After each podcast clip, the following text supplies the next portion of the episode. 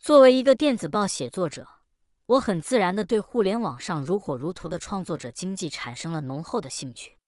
Many 在慢报第九十九期《创作者最好直接变现的年代》对创作者经济 （Creator Economy） 进行了分析。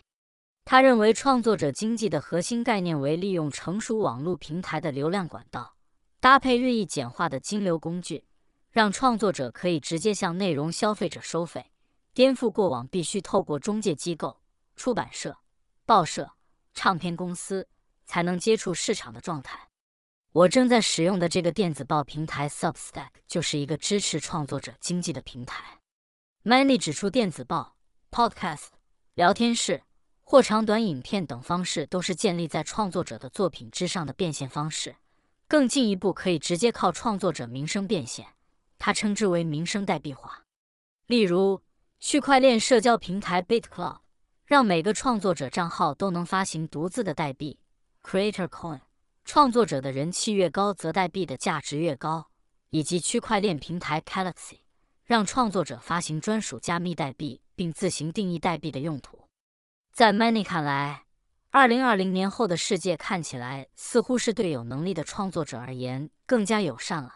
当虚荣指标越来越被看破，红利与骇客手段越来越稀缺，创作者的能力与耐力也就更被放在聚光灯下检视了。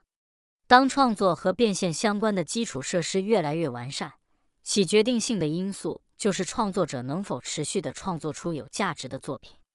爆款不可求。踏踏实实耕耘，更可能等到收获的一天。新闻写作也属于创作的一种。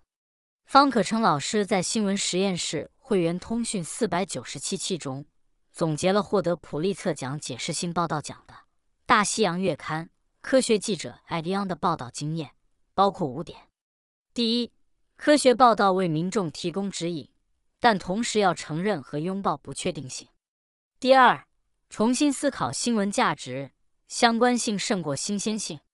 第三，提供语境，建立关联，放射话题。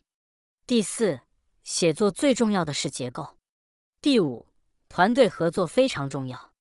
此外，还编译了艾迪昂在个人网站上分享的对年轻记者的建议。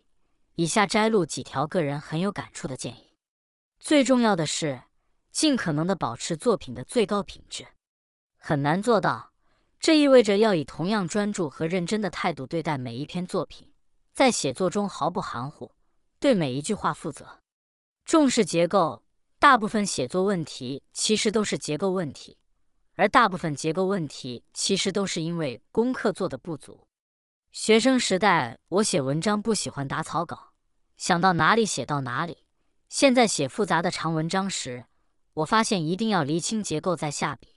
要不然无法清晰地传达写作目的。